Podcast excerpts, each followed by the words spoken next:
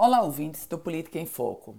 A CPI da Arena das Dunas está caminhando para os finalmente e de forma surpreendente.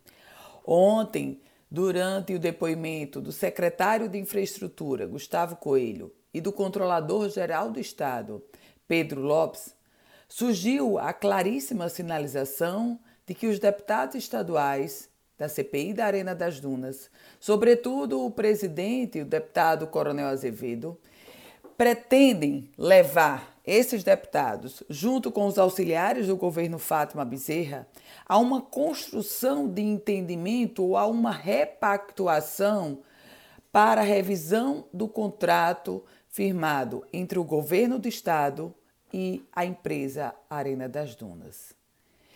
Esse caminho adotado pela CPI é surpreendente.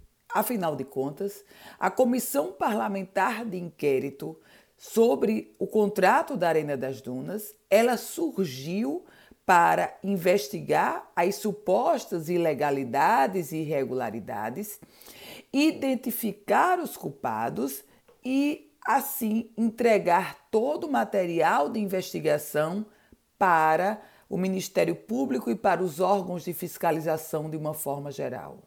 E eis que agora o presidente da CPI, o deputado Coronel Azevedo, chega a destacar o trabalho que vai ser feito para buscar o entendimento através da negociação.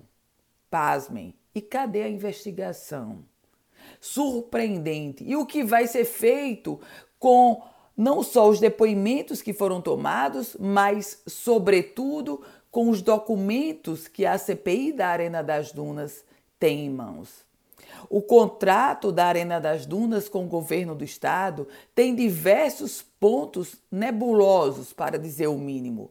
A própria Controladoria Geral do Estado apurou que o estádio Arena das Dunas custa em manutenção mais do que até o Maracanã custa por mês.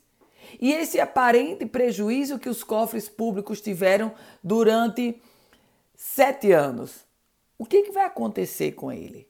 Quer dizer que a CPI da Arena das Dunas vai trabalhar pelo entendimento nessa repactuação do contrato do governo e o passado, e o prejuízo do passado. Ora, se fosse para buscar uma simples conciliação entre o ente estadual, o ente público, e a empresa Arena das Dunas, não precisava de CPI, bastava apenas instalar uma Câmara de Mediação ou uma Câmara de Conciliação. O caminho a ser adotado pela CPI surpreende e decepciona. Eu volto com outras informações aqui no Política em Foco com Ana Ruth Dantas.